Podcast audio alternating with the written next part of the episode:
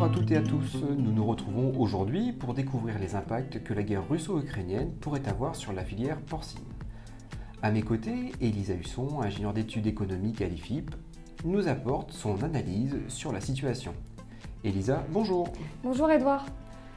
La guerre en Ukraine fait ressurgir certaines craintes pour la filière porcine française, mais aussi pour nos voisins européens. Pouvez-vous nous dire en quoi ce conflit peut justifier de telles inquiétudes? Alors en effet, la guerre en Ukraine, elle est vraiment source de vives tensions, en particulier sur les marchés des matières premières. Et on s'attend à des conséquences directes sur les coûts de production, notamment dans les élevages français. Et puis en ce qui concerne un peu plus spécifiquement le marché du porc, alors là, les principales répercussions pour les élevages français et européens sont avant tout indirectes. Les échanges de produits du porc entre l'UE et l'Ukraine ou avec la Russie sont limités. Mais par contre, une chose est certaine, c'est que le conflit entretenu avec la Russie, elle fragilisera la production porcine ukrainienne euh, à moyen et long terme, et, mais aussi les échanges commerciaux avec euh, les partenaires. Que représente le secteur porcin en Ukraine? Avec un peu moins de 400 000 truies euh, dans les élevages ukrainiens, la production de porc en Ukraine elle est plutôt stable hein, depuis plusieurs années. en 2021, c'était à peu près 750 000 tonnes qui avaient été produites. Et ce dont on s'attend euh, comme conséquence, c'est que la crise en Ukraine, elle va entraîner une chute de la production ukrainienne euh, de porc en 2022, avec des conséquences sur le moyen et long terme. Du côté de la demande, la consommation intérieure, elle est déjà peu dynamique, en raison d'un pouvoir d'achat qui est limité, surtout depuis la crise de 2014. Et à titre, euh, à titre d'exemple, la consommation de porc en Ukraine, elle est inférieure à 20 kg par an par habitant. Du côté cette fois-ci des échanges commerciaux, les exportations ukrainiennes, elles sont minimes et les importations sont elles aussi limitées. Ça, correspond à des approvisionnements complémentaires en viande, à bas ou gras pour les transformateurs ukrainiens. Et euh, ces importations, elles s'élèvent à peine à 5% des disponibilités intérieures. Ces conséquences du conflit sur la production et les importations ukrainiennes auront-elles des répercussions pour les filières françaises et européennes? Si bien évidemment on met de côté les impacts du conflit sur euh, le secteur des matières premières et de l'alimentation animale qui vous ont été exposés par Mathilde Leboulch dans un podcast précédent, le conflit impactera les filières européennes de manière ciblée et limitée. L'Union européenne, exporte environ 93 euh, 000 tonnes par an de viande de porc et de coproduits vers l'Ukraine. Ce sont principalement des flux réguliers depuis la Pologne qui sont enregistrés. L'Ukraine, c'est un marché de dégagement pour le porc européen. Lorsque l'offre européenne est trop abondante et que la demande asiatique s'affaiblit, euh, le marché ukrainien sert de, euh, de débouché. Donc le conflit, il pourra surtout représenter une difficulté pour les exportateurs polonais qui exportent à peu près 55 euh, 000 tonnes de viande et de coproduits par an.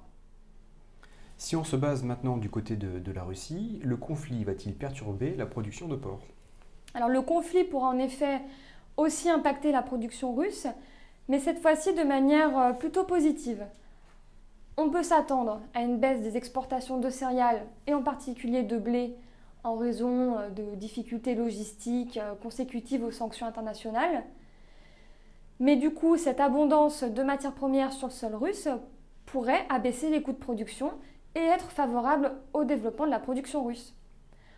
En 2021, cette production de porc en Russie, elle a atteint à peu près 3,5 euh, millions euh, de tonnes. Et le pays, il est autosuffisant depuis 2018. Bon, même si la production a été ralentie en 2021 par l'épidémie de fièvre porcine africaine, la croissance elle a été que de 2,5% contre 8,6% l'an dernier. Mais la stratégie de long terme du pays, reste d'actualité et le but pour la Russie, c'est de maintenir le développement de la production et de devenir un acteur mondial sur le secteur porcin. Quand on parle d'acteur mondial, on pense aussi aux échanges commerciaux. La Russie est-elle un pays qui compte en tant qu'exportateur? Quand j'évoquais la stratégie russe qui était de devenir un acteur mondial sur le secteur porcin, la machine est en tout cas enclenchée. En 2021, la Russie elle a exporté 250 000 tonnes de viande et de coproduits, avec des débouchés qui se situent principalement en Europe de l'Est, Ukraine, Biélorussie, mais aussi en Asie, Vietnam, Kazakhstan, Hong Kong. Donc l'Ukraine et la Biélorussie étant des débouchés d'importance, Les perturbations géopolitiques dans cette zone auront un impact sur le commerce du port de la Russie.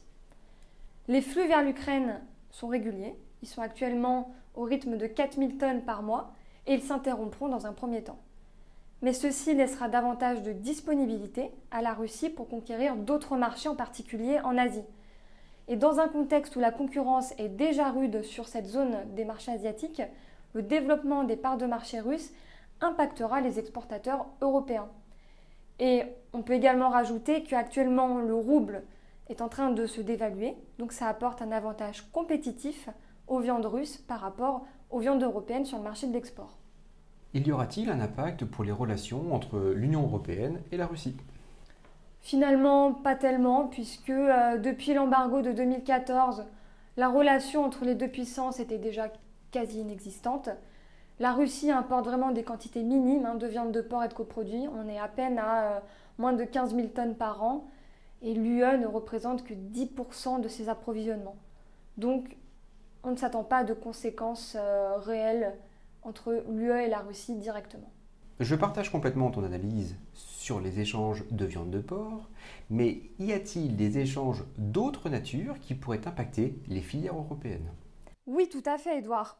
On s'attend aussi à une rupture des importations d'animaux vivants, en particulier de reproducteurs. En 2021, l'Ukraine a importé plus de 6000 animaux reproducteurs pour une valeur de 4,9 millions d'euros. Les entreprises de génétique danoise, qui représentent 58% des approvisionnements, et les entreprises françaises, 37% des approvisionnements, seront très probablement affectées par une chute de ces débouchés dans les prochains mois.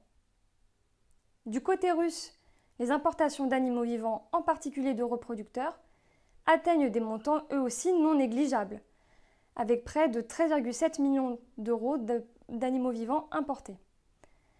Ces importations sont principalement en provenance de l'UE et du Canada, avec près de 14 000 ports annuels.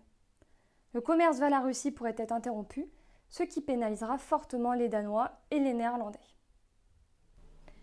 Autre conséquence euh, pour ce secteur de la génétique, c'est que les entreprises de génétique porcine européennes, elles sont aussi affectées par la fermeture de l'espace aérien russe.